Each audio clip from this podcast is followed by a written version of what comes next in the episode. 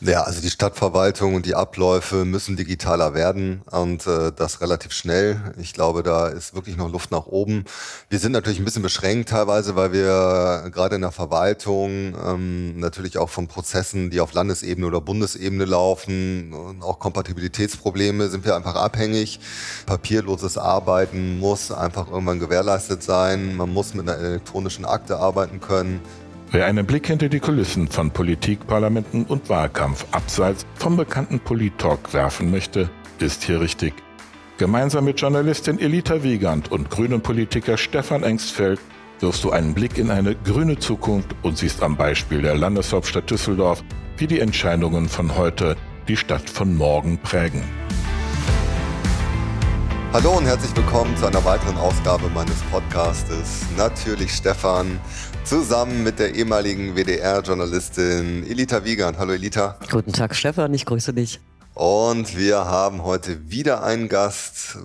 Der Anton Klees ist bei uns. Hallo Anton. Hallo. Er hat in Unterbilk die Firma Active Value, wird uns gleich was ein bisschen zu erzählen. Ist auch ein Düsseldorfer Jung, in der Altstadt groß geworden. In der Ratinger Straße. Auf der Ratinger Straße, Stiftsplatz 3. Wow.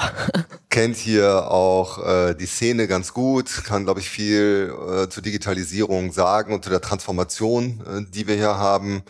Und äh, vielleicht, Anton, sagst du ein paar Sätze dazu. Was machst du eigentlich? Ja, wir haben ein, zwei Online-Firmen, gründen regelmäßig. Im Wesentlichen betreuen wir Unternehmen bei Digitalisierungs- Versuchen und auch bei der Umsetzung. Das heißt, wir setzen. Also ich wollte gerade sagen, nach der Versuche. Nach kommt, der, kommt auch die Umsetzung. Das heißt, aber viele versuchen, Themen im Bereich Online auf die Bahn zu bringen. Und das heißt, wir schauen uns die Konzepte an und helfen diesen Unternehmen erfolgreich online zu werden. Es gibt da verschiedene Motive, weshalb möchte ich online sein. Und man sagt ja mittlerweile, alles ist digital, alles kann digitalisiert werden.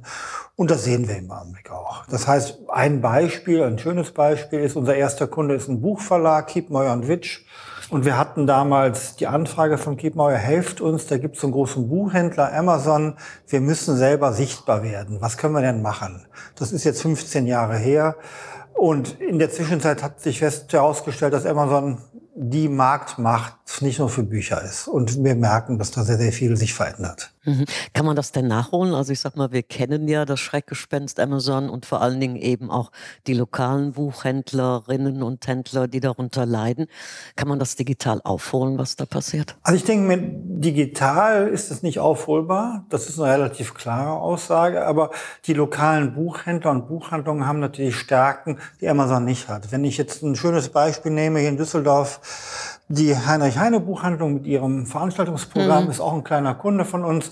Die haben Kontakte zu echten Autoren, haben echte Lesungen und können im Prinzip vor der Corona-Zeit haben die Veranstaltungen äh, initiiert, die man im Prinzip mit digitalen Angeboten gar nicht vergleichen kann. Also ich glaube, man muss sich auf die Stärken im Prinzip fokussieren, sehen, was, was hat man für Stärken und nicht versuchen, mit Google und Amazon zu konkurrieren.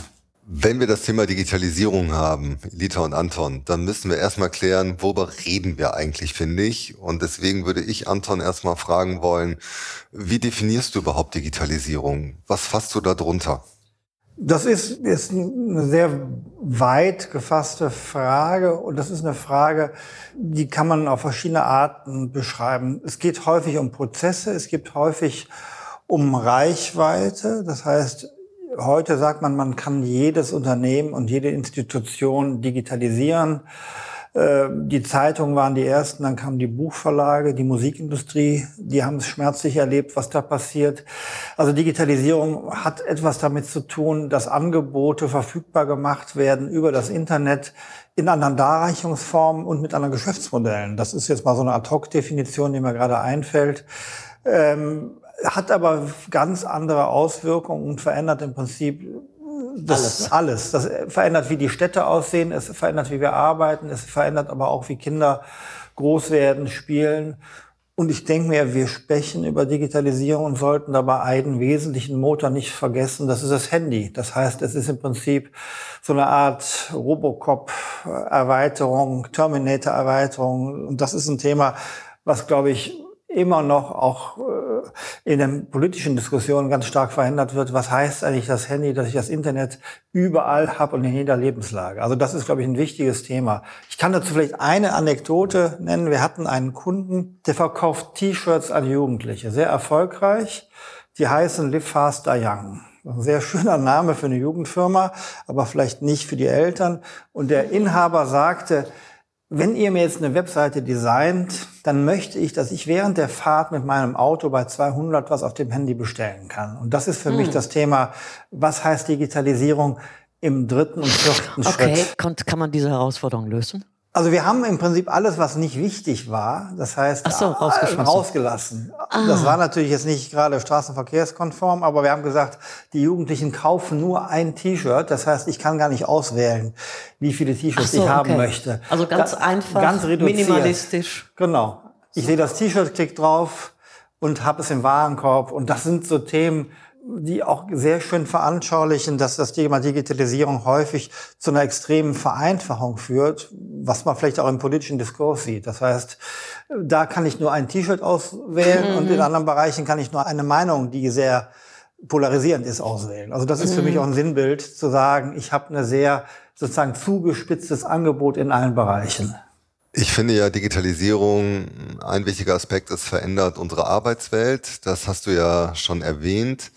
Wie würdest du das beschreiben? Wo, wo laufen wir hin? Weil meine Ausgangsthese ist auch, dass diese Corona-Pandemie-Zeit jetzt wirklich nochmal der Digitalisierung einen Riesenschub gegeben hat, dass wir nochmal einen richtigen Sprung gemacht haben und dass dieser Sprung nicht mehr rückholbar ist. Also das ist irreversibel. Wir werden jetzt immer noch weiter digitale Formen des Lebens und Arbeiten erleben.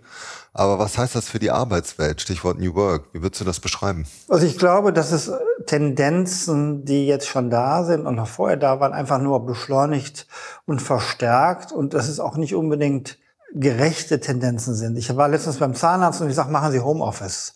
Da sagte er natürlich, ich mache natürlich kein Homeoffice, aber der Zahnarzt ist jetzt ein privilegierter Beruf, aber viele Leute, die an der Kasse stehen äh, in, beim Einzelhandel, die machen kein Homeoffice und die Leute, die vorher gut ausgebildet waren, eine gute Qualifikation haben, Spezialisten sind und im IT-Bereich sind, die hatten mit Corona überhaupt keine, keine Probleme. Das heißt, wir haben zum einen Privilegierte werden weiter privilegiert. Das ist ein großes Thema. Auf der anderen Seite muss man sich einfach überlegen, es gibt Riesenchancen im Bereich Homeoffice. Wir haben ein kleines Unternehmen mit 30 Mitarbeitern. Unsere Mitarbeiter können sich aussuchen, ob sie zu Hause arbeiten oder nicht zu Hause arbeiten. Das heißt, die Flexibilität ist größer, die Zufriedenheit ist groß, aber es ist ein großes Bedürfnis da, sich mit anderen auszutauschen. Und das nicht über Zoom, Hangout oder Teams. Also das ist ein Thema. Ich glaube, man kann diese reine Form des Remote-Arbeitens ist, glaube ich, äh, nicht was, was jedem liegt und fördert auch nicht gerade soziale Entwicklungen. Also das mhm. ist ein, ein vielschichtiges Problem, wo ich auch sage, äh, da haben wir auch noch nicht in allen Bereichen Lösungen. Mhm. Du hast jetzt gerade eben New Work angesprochen. Mhm. Ich bin Bürgerin dieser Stadt und ich wünschte mir, dass bestimmte Prozesse wirklich einfacher gehen, sprich Digitalisierung der Kommune. Ein Bekannter von mir, der war gerade in Estland, kam zurück und hat gesagt, boah, das musst du erleben. Du kannst alles da machen. Alles, alles, alles.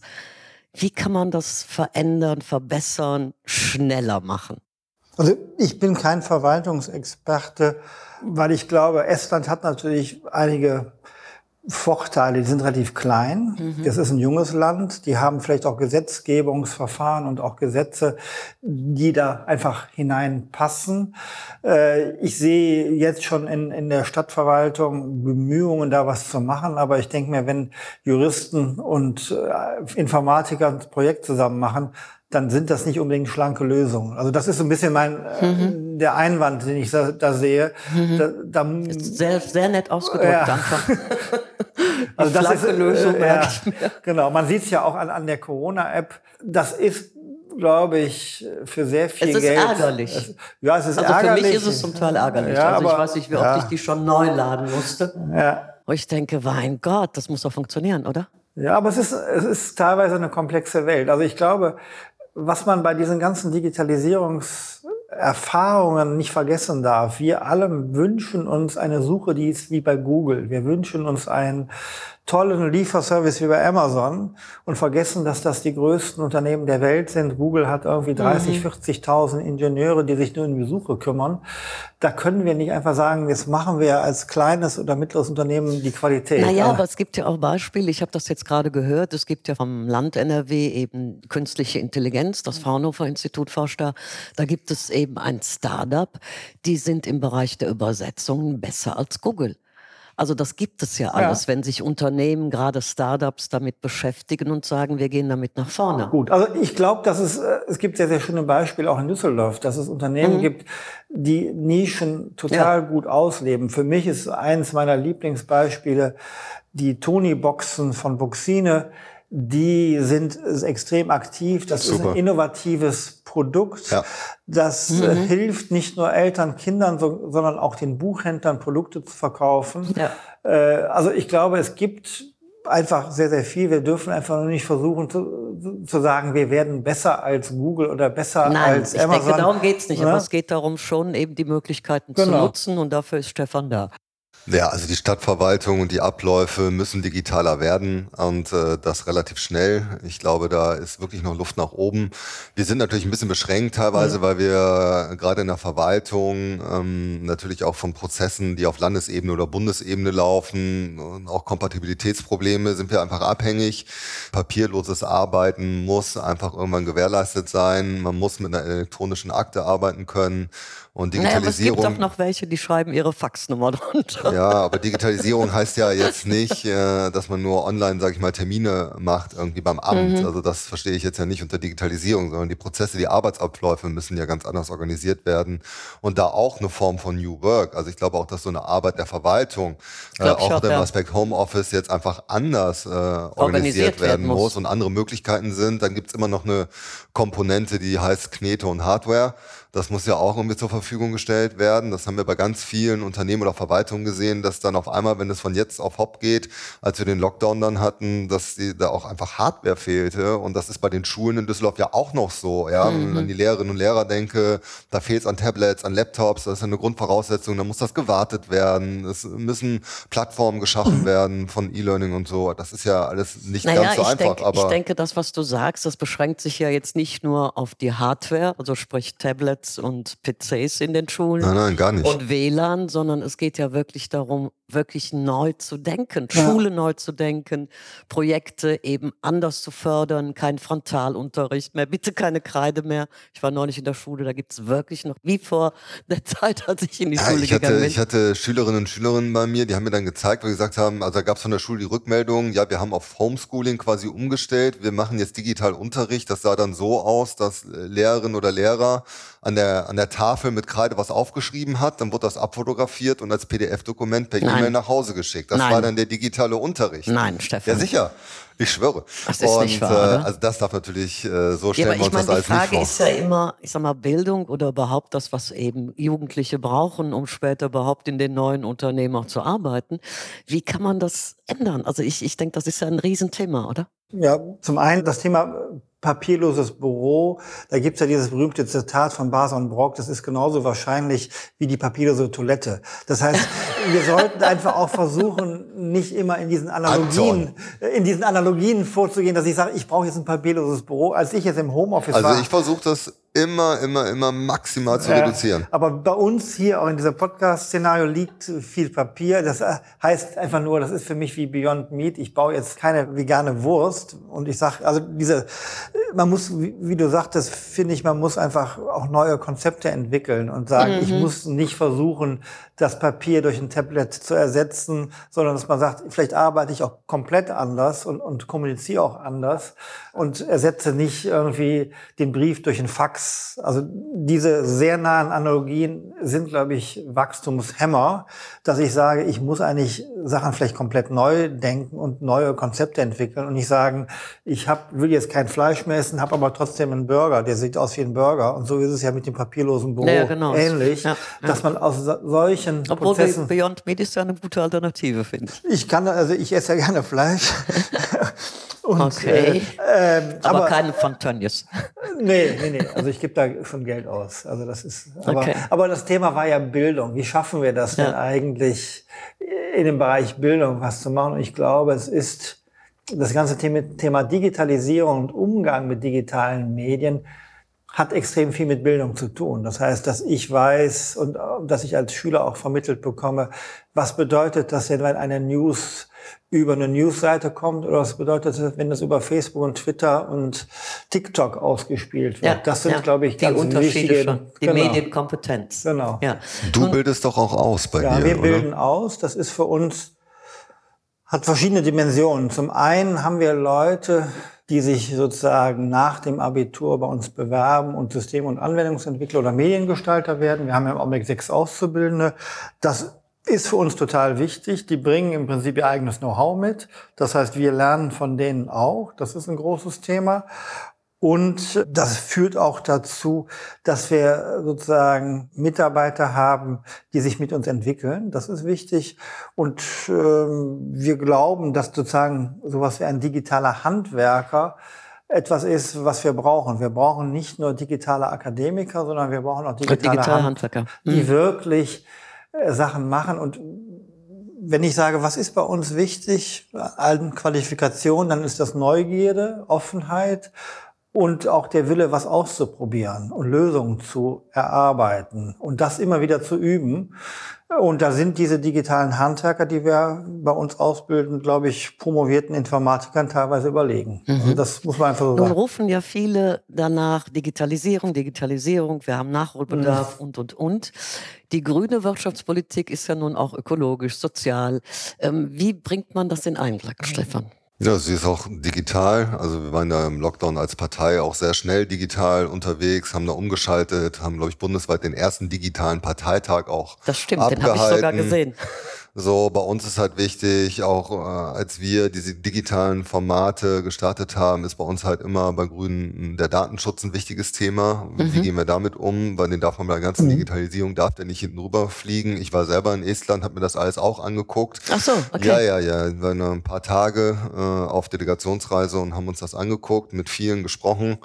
Und wenn man da mit dem Datenschutzbeauftragten, ich glaube, mit dem haben wir drei Stunden diskutiert, wo man dann einfach sagen muss, äh, nein, an ein paar Stellen wird gewährt. Deutschland das so nicht, nicht machen. mitmachen. Mhm. Ah ja, so, okay. und aus guten Gründen übrigens. Da gibt es mhm. auch andere Einstellungen. Ne? also das heißt, der Blick darauf ist eben derjenigen, die es ganz toll finden und sagen, so müssen wir es haben. Aber es würde nicht vereinbar genau, sein. Genau, es gibt Dinge zu berücksichtigen und genau wie Anton äh, ausgeführt hat, äh, nicht alle können digital so arbeiten. Also dann muss man das einfach auch gesamtheitlich im Blick behalten.